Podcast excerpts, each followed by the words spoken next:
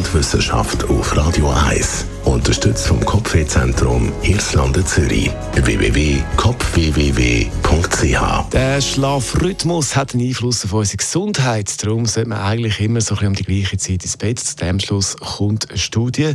Dass genug Schlaf wichtig ist für unsere Gesundheit, das haben wir schon ein paar Mal thematisiert an dieser Stelle.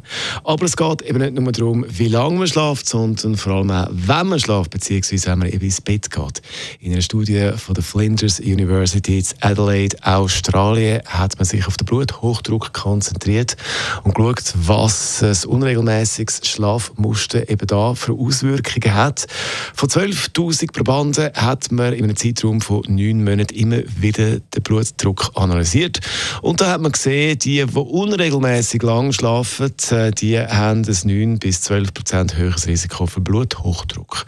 Vor allem der Zeitpunkt, wenn man ins Bett geht, ist wichtig. Da hat man gesehen, wenn man immer wieder zu einer anderen Zeit ins Bett geht, dann ist das Risiko für Bluthochdruck nochmal höher, nämlich über 30 Prozent.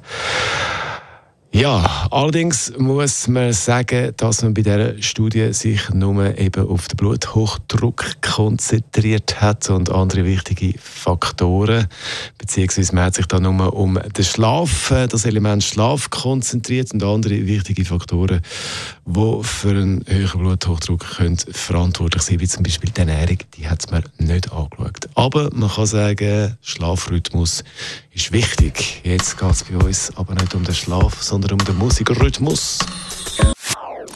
Das ist ein Radio 1 Podcast. Mehr Informationen auf radio1.ch.